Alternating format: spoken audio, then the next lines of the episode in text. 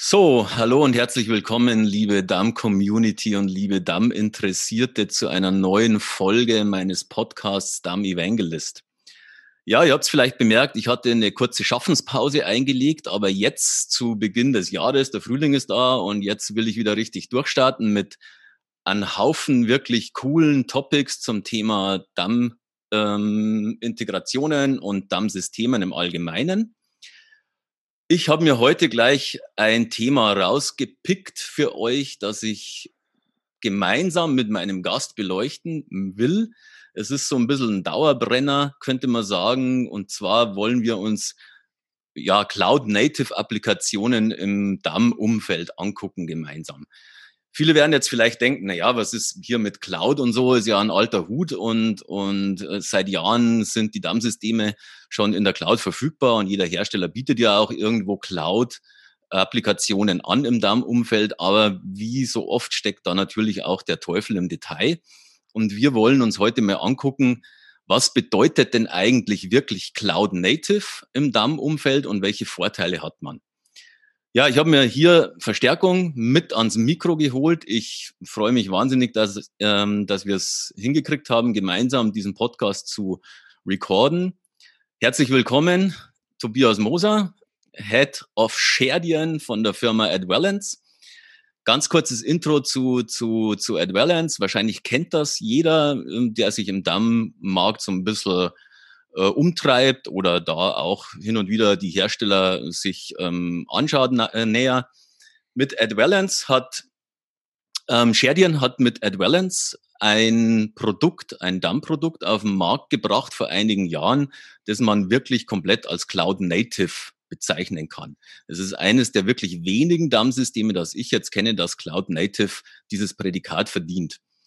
Und deshalb ist Tobias natürlich auch ein echter Experte für dieses Thema. Und ja, Tobias, vielleicht kannst du dich kurz mal vorstellen. Ähm, super, dass du da bist heute.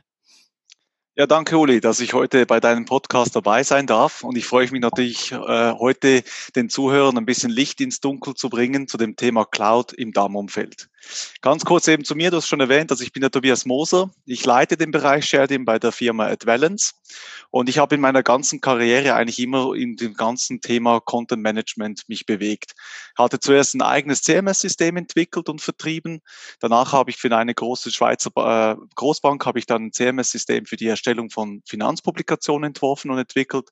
Und nun seit 2016 bin ich bei der Firma Advalence und beschäftige mich mit dem Thema Digital Asset Management.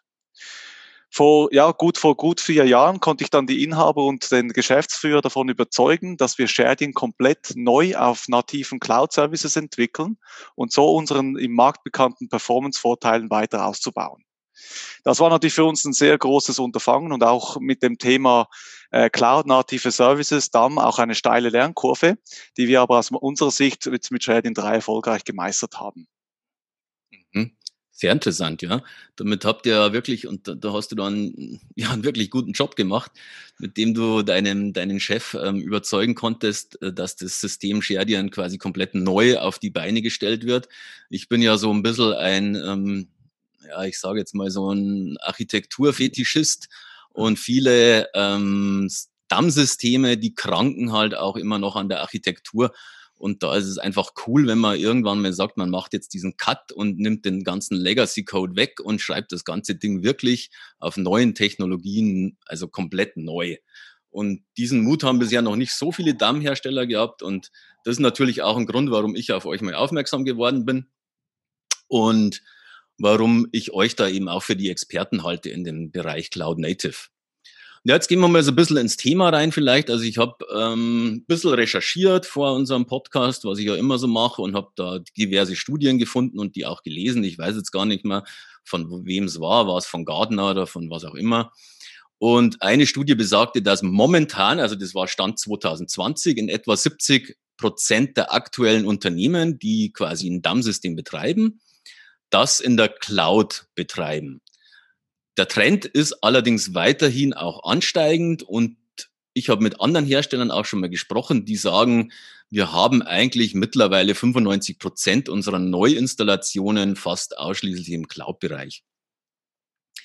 Klar, jetzt könnte man sagen, es gibt da viele Vorteile im Cloud-Umfeld und so weiter und so fort. Aber man muss hier ganz klar differenzieren aus meiner Sicht. Und zwar ist ja Cloud nicht gleich Cloud. Viele ähm, Anbieter, die für sich propagieren, sie haben in der Cloud ihr DAM-System, sind äh, eigentlich On-Premise-Lösungen, die einfach nur in die Cloud portiert worden sind. Das heißt, sie arbeiten nicht mit diesen eigentlichen Gegebenheiten, die wirklich die Vorteile bringen, wenn man ein DAM-System in der Cloud betreibt. Stichwort Microservices und so weiter und so fort. Stichwort Continuous Deployment und, und, und. Ähm, wie siehst du das, äh, Tobias, mit, mit Cloud Native? Ihr seid ja komplett Cloud Native und ja, vielleicht kannst du mal ein bisschen was, was berichten über die, die Cloud Native Thematiken im DAM-Umfeld. Ja, sicher. Also ich muss da ein bisschen ausholen, damit man diesen Begriff auch wirklich, dass wir den greifbar machen können. Und zwar, was bedeutet, bedeutet eigentlich dieses Cloud Native? Die heutigen großen Cloud-Anbieter wie AWS, Microsoft etc., die bieten eigentlich einen ganzen Blumenstrauß an Dienstleistungen an. Mhm. Unter, Dienst, unter diesen Dienstleistungen versteht man im Cloud-Kontext Infrastruktur und Lösungen als Dienstleistung. Eines dieser ältesten Dienstleistungen ist ein einfacher virtueller Server in der Cloud. Man kann sich einfach nur einen Server mit einem ausgewählten Betriebssystem und entsprechender Hardware-Ausstattung zusammenstellen und danach seine Software darauf betreiben. Der Cloud-Anbieter kümmert sich dann um die darunterliegende Hardware und stellt sicher, dass diese funktionstüchtig und ausfallsicher ist. Man spricht hier eigentlich von Infrastructure as a Service, dieser Begriff mhm. IaaS. Ja, genau, richtig. Genau. Dann ähm, die Software, die aber jetzt auf diesem Server betrieben wird, muss nachher trotzdem noch vom Kunden gewartet werden. Also man ist nachher selber noch verantwortlich für Betriebssystem-Updates, für die Speicherplatzüberwachung etc. Das ist natürlich aus unserer Sicht nicht, das ist natürlich nicht Cloud Native, weil da äh, verschiebt man eigentlich einfach sein Serverzentrum an einen Dienstleister wie Microsoft etc. und betreibt es dort. Es Ganz gibt natürlich genau. da noch zusätzliche Dienstleistungen, um diesen Server noch zu überwachen, aber grundsätzlich ist es das. Richtig. Bei uns ist eigentlich Cloud Native, bedeutet jetzt, dass dieser Cloud-Anbieter noch zusätzliche gemanagte Dienstleistungen zur Verfügung stellt, welche so eine Software braucht, um zu funktionieren. In so einem DAM zum Beispiel ist das, äh, braucht man zum Beispiel einen Webserver, damit man das Frontend äh, hosten kann, wo die User benutzen, oder damit man zum Beispiel eine API als Schnittstelle zur Verfügung stellen kann. Oder man braucht zum Beispiel Speicherplatz. Das ist so ein Dienst. Wir müssen ja unsere Assets speichern können. Das sind dann die sogenannten Blob Storages in den, in den Cloud-Terminologien. Oder ich brauche eine Datenbank, wo ich meine Metadaten von den Assets speichern kann, wo ich dann Rollen und Rechte verwalten kann. Einfach alles, ja. alle Daten, die permanent abgelegt werden muss. Oder ein weiterer Dienst, was man braucht, ist natürlich einen intelligenten Suchindex, damit ich schnell die Assets wieder finden kann.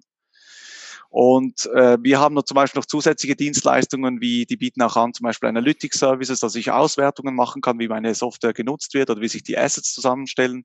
Oder AI Services, wo wir helfen, automatisch äh, Assets zu verschlagworten.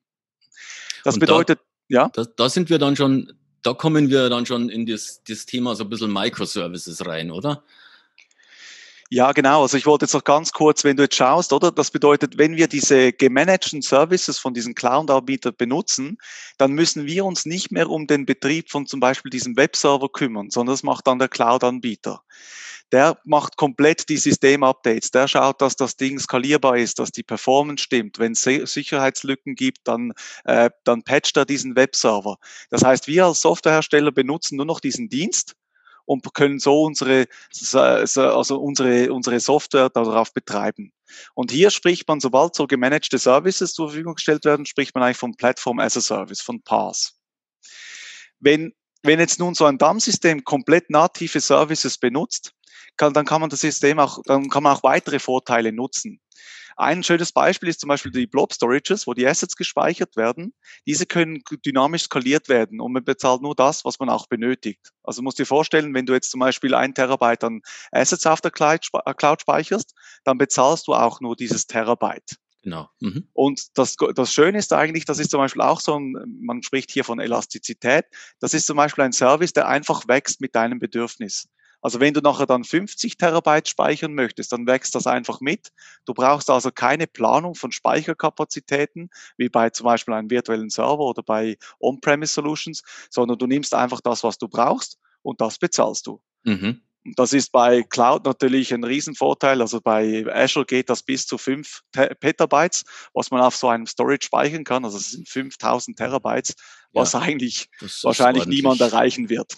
das ist sehr ordentlich. Mhm. Exakt. Weitere Vorteile können hier zum Beispiel sein, wenn ich jetzt äh, Assets geografisch verteilen möchte, dann kann man solche Blob Storages zum Beispiel in Regionen verteilen, wie USA, Europa oder Asien.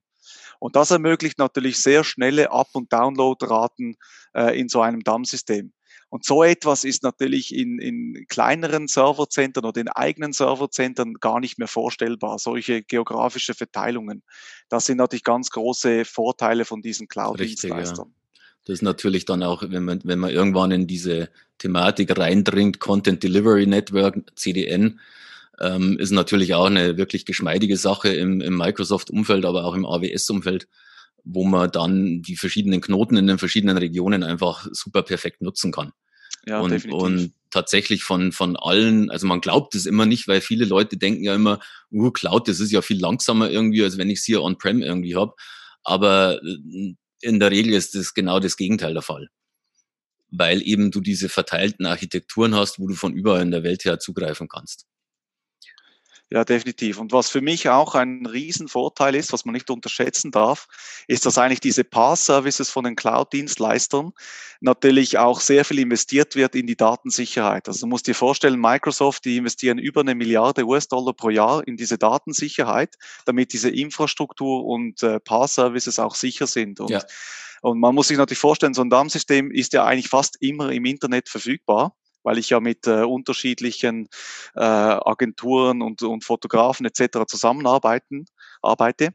Und das bedeutet natürlich aus meiner Sicht, dass eigentlich klein, also dass Kunden oder auch kleinere äh, Hosting-Center diese Sicherheit gar nicht garantieren können. Da ist so viel geballtes Know-how bei den großen ja. Cloud-Providern, die werden auch jeden Tag attackiert. Da ist natürlich Datensicherheit einfach ein Must. Klar. Können wir nochmal äh, vielleicht auf das Thema eingehen, wie ähm, wie ihr quasi die, die Cloud nutzt in, in, ihrem, in eurem Produkt auch, weil ihr propagiert ja, dass ihr Cloud Native seid. Also ich komme jetzt nochmal zurück wieder auf den alten Begriff Cloud Native. Im, Im Gegensatz dazu, dass eben viele DAM-Hersteller ja einfach nur virtuelle Maschinen in die Cloud deployen, kann man so, so sagen. Also ich kenne das von vielen Herstellern, die sagen, sie laufen in der Cloud, die aber letztendlich einfach nur on-prem irgendwas aufsetzen, also direkt vor Ort was aufsetzen, das dann exportieren und in die Cloud dann ähm, quasi deployen, was ja nicht Cloud Native ist. Was ich jetzt auch so meine, ist so das, das Thema, was, was charakterisiert das wirkliche Cloud Native nochmal für, für euch, also in, in, in eurer Sicht und wo sind da die, die super Vorteile auch nochmal? Im, mhm. im DAM-Bereich.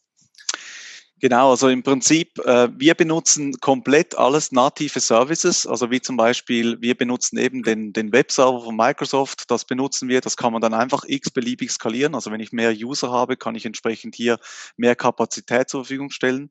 Oder wir benutzen zum Beispiel die Datenbank äh, native von, von Azure, was uns zur Verfügung gestellt wird, oder mhm. der Storage. Und die großen Vorteile ist, wir müssen uns nicht mehr um diesen Betrieb kümmern. Das macht alles Microsoft. Und der große Vorteil ist natürlich die Skalierbarkeit. Also wenn jetzt da hier äh, Tasks anstehen, wie zum Beispiel einen großen Import von Daten oder einen großen Export, dann können diese Services hochskalieren. Dann bezahle ich zwar temporär ein bisschen mehr. Und sobald dieser Job dann durch ist, skaliert das wieder runter und ich bezahle weniger. Das heißt, ich habe immer diese Flexibilität, dass mit meinen Bedürfnissen die Performance vom System wächst und auch wieder runtergefahren wird.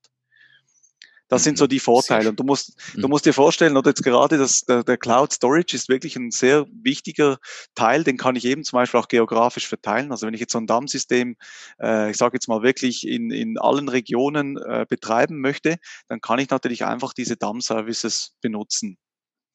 Und das ist seid eigentlich, ihr, ja. Seid ihr da auch ähm, in eurem Konstrukt mit, mit diesen Microservices und diesen angebotenen Services eben aus der Cloud, die ihr benutzt, seid ihr auch schneller im, wie sage ich, im Deployment der Software oder im, in der Installation?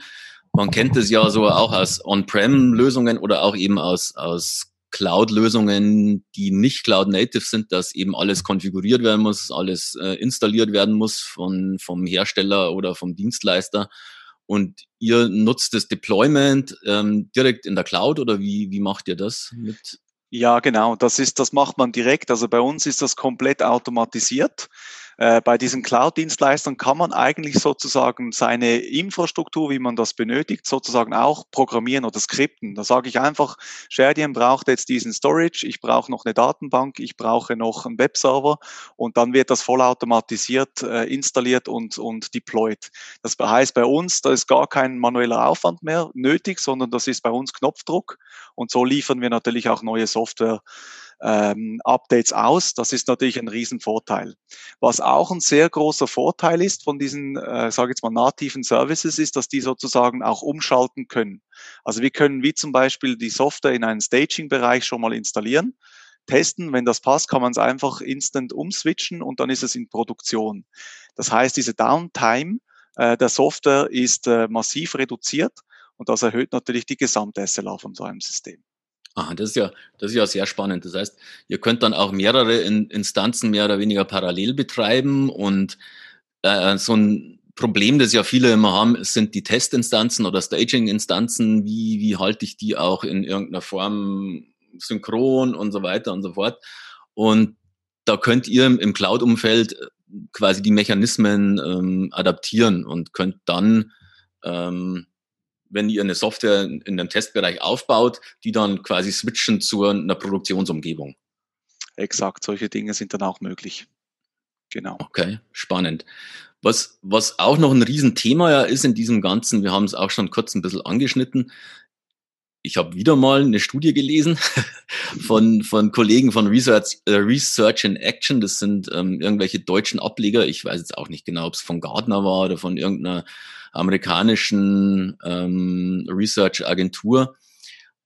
Die haben sich mal den Dachmarkt der Dammsysteme so ein bisschen unter die Lupe genommen und haben viele Anwender gefragt, ähm, was ist denn das Wichtigste für sie im Jahr 2020? Die Studie war aus 2019, muss man dazu sagen. Was ist das Wichtigste für sie, ähm, wo sie in ihrem Dammsystem in 2020 investieren wollen oder wo sie nach vorne kommen wollen?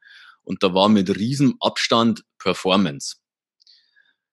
Ja, jetzt ähm, kann man sagen, ja, Performance, viele Systeme wachsen ja immer mehr und wachsen immer mehr. Und vielleicht ist es interessant auch noch mal zu erfahren, wie da die Skalierbarkeit ist in den Cloud-Native DAM-Applikationen wie Shardien. Mhm. Ja, also du wir können da ganz kurz, also diese nativen Cloud-Services, die können eigentlich dynamisch hoch und runter skaliert werden bei den meisten Cloud-Anbietern. Äh, wenn wir jetzt mal so Mass-Upload nochmals nehmen von Assets, dann kann ich im Prinzip die Konvertierung, also wenn ich jetzt wirklich muss ein TIFF in ein JPEG umkonvertieren, um ein Thumbnail zu machen oder vielleicht ein Derivat für eine Webausspielung, dann kann ich einfach diesen, diese Konvertierung hochfahren, wenn die Assets durch sind, wieder runterfahren. Das heißt, dass, da kann man einfach mit gewissen Kriterien in so einem Cloud-Service kann man sagen, wenn du zum Beispiel über, über fünf Minuten mehr als 70 Prozent CPU hast, dann nimm noch mehrere Instanzen dazu. Und wenn das dann wieder runtergeht, fahre die Instanzen wieder runter. Das heißt, somit kann man eigentlich komplett dynamisch auf die Business-Anforderungen konzentrieren.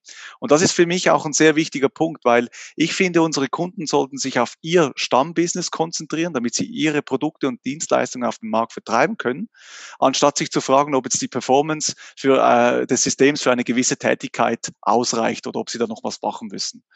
Das ist der große Vorteil. Man macht wirklich eine Plattform und die kann dynamisch skalieren es gibt, es gibt wahnsinnige Flexibilität natürlich in diesem Umfeld im Vergleich zu einem, zu einem starren, zu einer starren VM, die man nur in der Cloud betreibt oder was auch immer, die eben nicht auf diese Services aufsetzt, die ich skalieren kann, bin ich da ja erst schon mal festgelegt. Natürlich kann ich dann auch in der VM irgendwie versuchen, hoch zu skalieren und Dinge machen, aber letztendlich bin ich absolut überhaupt nicht so dynamisch und bin nicht so flexibel. Und Definitiv.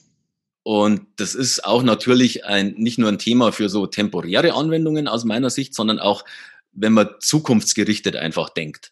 Wenn, wenn ich sage, ich, mein, mein Datenbestand wird wachsen, ich habe immer mehr User drauf, ich habe immer mehr Datenbankfelder und, und, und, dann kann ich einfach frei, flexibel, beliebig dazu skalieren. Und das ist einfach, glaube ich, sehr wichtig, auch für die, für die Anwender zu verstehen, dass ich das im Grunde genommen nur kann, wenn meine Applikation auch wirklich Cloud Native, wie wir jetzt nennen wollen, entwickelt ist.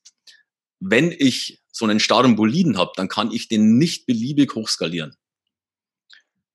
Definitiv. Also du musst dir auch vorstellen, oder die Bedürfnisse der Kunden entwickeln sich natürlich auch mit der Zeit, oder? Am Anfang kann es sein, da liegt der Fokus wirklich in dem Aufbau einer zentralen Assetablage und der Pflege. Und später kommen dann immer mehr Nutzer dazu oder auch zum Beispiel automatische Schnittstellen, wo wir wirklich die Daten ausleiten. Und dann brauche ich natürlich auch entsprechend mehr Performance. Und das ist eben für uns wichtig, dass auch für, von Anfang an die Kunden bei uns auf einer Plattform sind, die dann auch äh, mit den zukünftigen Bedürfnissen wachsen kann. Weil du musst dir vorstellen, es gibt eigentlich nichts Schlimmeres, als wenn dein Business jetzt wirklich wächst und du jetzt aber wegen IT oder Performance-Limitierungen blockiert bist. Ja. Dann stell dir mal vor, du hättest ein Bankkonto, genau, wo du nur 10.000 Euro einzahlen kannst, aber du verdienst momentan 50.000 Euro, dann macht das natürlich keinen Spaß mehr. Genau. Und, und ich glaube, dieser Punkt, den du angesprochen hast, der ist wirklich wichtig. Also wir beobachten das auch, dass die Datenmengen massiv steigen. Äh, wir sehen wirklich, erstens mal äh, steigt diese Datenmengen wegen der Kommunikation. Also heutzutage muss man eigentlich immer mehr versuchen, eine eins zu eins Kommunikation zum Kunden zu erreichen. Also brauche ich auch viel mehr Assets, die ich entsprechend äh, zielgerichtet für die Kommunikation äh, verwenden kann. Und natürlich, was wir auch beobachten, ist, dass heutzutage eigentlich ein reines Produktbild nicht mehr ausreicht, sondern es kommen immer mehr auch 360-Grad-Darstellungen dazu, How-to-Use-Videos etc. Und das lässt einfach diese Datenmengen explodieren. Ja.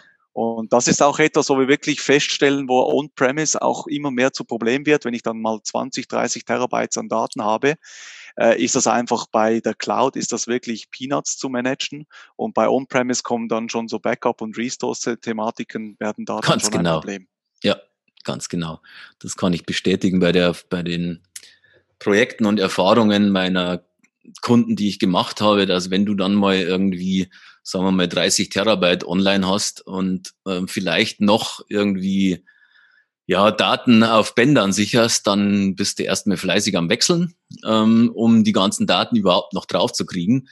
Und da bist du natürlich in der Cloud auch wesentlich flexibler in, in diesem ganzen Umfeld und kannst natürlich, ich, also ich finde das vor allem super genial, dass du so flexibel bist und einfach mitwachsen kannst und, und die Services mitnutzen kannst und das ist einfach ein riesen, riesengroßer Vorteil von Cloud-Native-Anwendungen im Vergleich zu, zu anderen Anwendungen im DAM-Umfeld, weil, wie du schon richtig gesagt hast, die Daten werden immer mehr.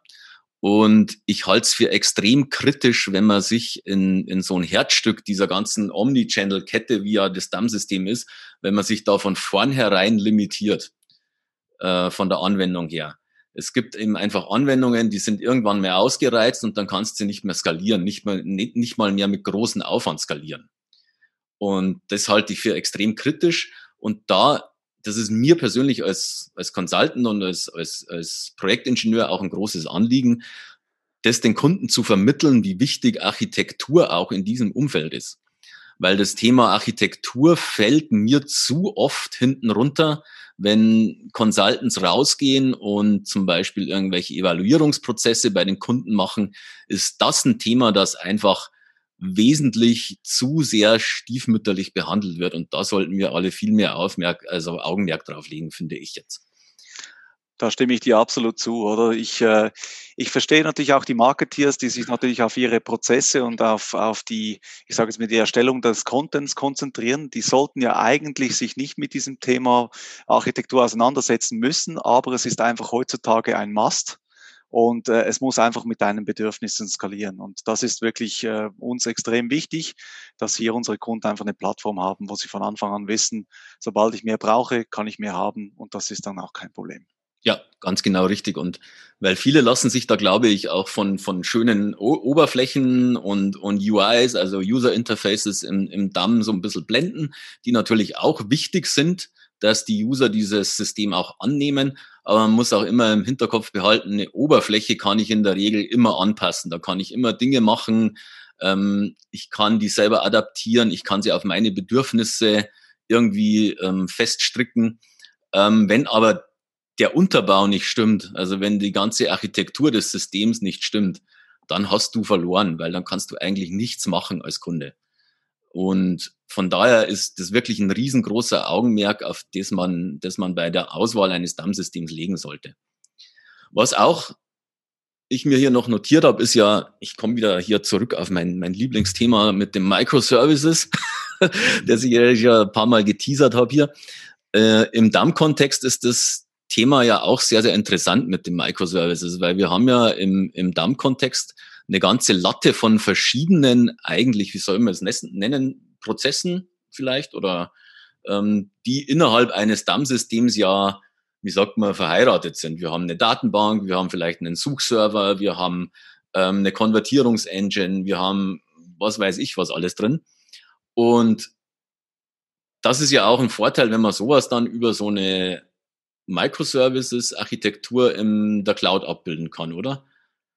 Ja, definitiv. Also ich versuche mal kurz den Begriff Microservice genauer zu definieren. Jetzt Man hat spannend. im Prinzip, ist, immer, ist immer eine schwierige Aufgabe. Ja, ich weiß, also ich bin da, ich habe das ähm, jetzt gerne dir übertragen, diese Aufgabe, weil ja, ich gebe mein Bestes. Nein, also was man im Prinzip, früher hat man immer eine große Applikation gebaut, die dann vor allem auf einem Server betrieben wurde. Man spricht hier eigentlich so von einem sogenannten Monolith. Die Skalierung von so einer Applikation hat dann eigentlich immer über die Hardware stattgefunden. Also ich habe dann meistens einfach mehr Prozessoren reingemacht, größere Festplatten, mehr RAM. So konnte ich die Performance von meiner Applikation grundsätzlich steigern. Bei neueren Applikationen versucht man eigentlich immer diese grundlegenden Funktionen, was so eine Applikation zur Verfügung stellt, in kleinere Services zu zerlegen, äh, eben in diese Microservices. Äh, ein großer Vorteil ist äh, darin, dass man eigentlich dann ein Microservice hat dann immer genau eine definierte Aufgabe, die er zu erfüllen hat. Und wenn ich jetzt zum Beispiel dann den auch mit neuen Features erweitere, dann tangiere ich auch keinen anderen Microservice. Also du musst dir jetzt zum Beispiel vorstellen, wenn wir jetzt eben gerade diese Konvertierung von Derivaten, wenn ich jetzt da zum Beispiel noch ein 3D-Feature reinnehme, dass ich 3D-Modelle konvertieren kann, dann kann ich den erweitern und tangiere aber nicht die Suche des DAM-Systems oder so, sonstige genau. Services. So kann ich das und schön aufteilen. Das, das ist wahnsinnig, also entschuldige, wenn ich dich ja. unterbreche, aber das ist echt cool und das ist wirklich auch ähm, ganz wichtig, auch für Anwender, finde ich, oder für, für Leute, die sich für ein DAM-System entscheiden oder, oder die in die Evaluierung gehen, weil da hast du ja immer die Probleme bei den Monolithen, wie du es richtig gesagt hast, dass du die komplette Application immer updaten musst, letztendlich. Ja. Und das bedeutet, du hast immer einen direkten Impact auf alle Prozesse, kann man sagen. Und hier kannst du in diesem Microservice-Umfeld, wie du gerade super hier äh, uns erklärt hast, kannst du das ganz dediziert auch machen. Und du berührst tatsächlich nur deinen Service und nicht die anderen. Ja, exakt. Das ist genau das. Und du musst dir auch vorstellen, eben gerade das Thema Skalierbarkeit ist natürlich in so einem Microservice einfacher, weil ich kann wirklich sagen, Microservice A läuft auf diesem Server oder auf dieser Serverfarm, Microservice B auf dieser und kann entsprechend da wirklich sagen, wie viel Skalierung möchte ich dem geben und kann das so entsprechend beeinflussen. Das ist ein ganz wichtiger Punkt. Man muss aber auch fair enough sagen, dass jetzt eine Microservice-Architektur nicht immer nur Vorteile bietet. Also das ist jetzt nicht für jede Applikation ist das auch das, die, die goldige Lösung. Aber im Bereich DAM ist es natürlich absolut zwingend, weil äh, du musst dir vorstellen, jetzt äh, so ein DAM-System braucht eigentlich mehrere Microservices. Und das ist bei uns auch so, wir haben das dann in diese Microservices zerlegt. Da ist zum Beispiel die Suche enorm wichtig. Also wenn du jetzt ein DAM-System hast, wo du natürlich 100 äh, User drauf hast oder 10.000, dann muss natürlich deine Suche entsprechend skalieren. Das muss ja immer schnell gehen. Du möchtest schnell deine Assets finden und die entsprechend runterladen oder ausspielen. Also Suche ist zum Beispiel bei uns ein eigener Microservice. Dann komme ich nochmal zurück zu der Derivierung. Das ist natürlich auch ein Riesenbereich. Also wenn ich natürlich jetzt 100.000 Assets heute hochlade, dann möchte ich nicht drei Wochen warten, bis dann auch eine, eine Vorschaubild von denen gerendert no. ist, genau. sondern das soll dann schnell gehen. Da, da muss ich natürlich hier sehr gut skalierbar sein in der ganzen Derivierung. Storage ist ein wichtiger Bereich und zwar in zwei Dimensionen. Also ich muss ja einerseits mal die Assets speichern können. Also das heißt, ob ich jetzt ein Terabyte, 10 oder 100 Terabyte habe, das muss natürlich schon mal skalieren. Und ich muss natürlich auch schnell Assets runterladen oder auch wieder hochladen können. Da ist zum Beispiel auch Video-Streaming, dass du die Videos äh, anschauen kannst. Das ist natürlich da ein ganz, ganz wichtiges Kriterium. Da muss natürlich da ein Service da sein, wo entsprechend skaliert. Benutzerauthentifizierung oder auch Datendienste wie Metadaten, das sind dann bei uns so eigene Schnittstellen, wo natürlich auch entsprechend skalieren müssen. Aha, also spannend. Spannende Sache und, und äh, klingt für mich und ist, ist einfach eine, eine runde Geschichte. Und ich denke einfach, wenn man wirklich sich für Cloud entscheidet, dann sollte man auf jeden Fall auf so eine Architektur gehen, also innerhalb des DAM-Marktes zumindest oder innerhalb eines DAM-Systems, ähm, sollte man zwingend darüber nachdenken, dann so eine Cloud-Native-Applikation sich anzuschaffen und nicht einfach nur so eine Cloud-Pseudo-Applikation, die einfach wirklich nur als eigentlich On-Premise-Lösung entwickelt wurde und einfach nur jetzt in die Cloud portiert wurde. Weil wenn Cloud, finde ich, dann sollte man schon alle Vorteile mitnehmen und sich da nicht limitieren. Und es gibt Systeme, die das können. Äh, eins davon ist, wie gesagt, Sherian. Ich glaube, ihr seid auch einer der wenigen im, im Dammmarkt, die das so konsequent umsetzen und so, so, so konsequent nutzen. Und ja, also es ist, ist eine runde Geschichte, sowas Cloud Native zu machen, denke ich. Ja, definitiv. Also ich denke, es ist wirklich für die, für die modernen Szenarien es ist einfach ganz simpel. Der Kunde soll sich auf sein Business fokussieren und wir fokussieren uns auf die, äh, auf die Performance und die entsprechende Verteilung der, der Assets. Und da ist es aus meiner Sicht absolut notwendig, gerade weil einfach auch die, die Anzahl Kanäle, die Anzahl Assets wachsen. Und da soll man sich einfach auf das fokussieren können. Und wir fokussieren uns auf den Betrieb des, des DAM-Systems. Okay, cool. Jetzt frage ich mich gerade, haben wir noch was? Gibt es noch irgendwelche interessanten Informationen, die wir vermitteln könnten in diesem Umfeld? Eigentlich haben wir, glaube ich, schon alles so ziemlich durch. Glaub ich glaube auch, aus meiner Sicht sind wir mit den, haben wir die wichtigsten Eckpunkte äh, gestreift. Wir verstehen jetzt besser, was Infrastructure as a Service ist, äh, Plattform as a Service und was nachher schlussendlich Microservices und die Vorteile sind, die so eine moderne Cloud wie die Microsoft äh, mitbringen kann, äh, wo, wo, natürlich da Unterstützung bietet für die DAM-Funktionalitäten. Genau, dazu habe ich auch vor, es war schon im Februar, glaube ich, adäquat äh, noch einen Blogartikel veröffentlicht auf meinem Blog dam-evangelist.blog. Da gibt's auch einen Artikel, der sich hauptsächlich mit diesem Thema befasst. Ähm, was ist ähm, IaaS, also Infrastructure, Infrastructure as a Service, was ist Platform as a Service und was ist Software as a Service? Weil sehr viele DAM-Anbieter propagieren ja immer, sie machen SaaS. In der Regel ist es dann aber meistens nur eine PaaS oder eine IaaS.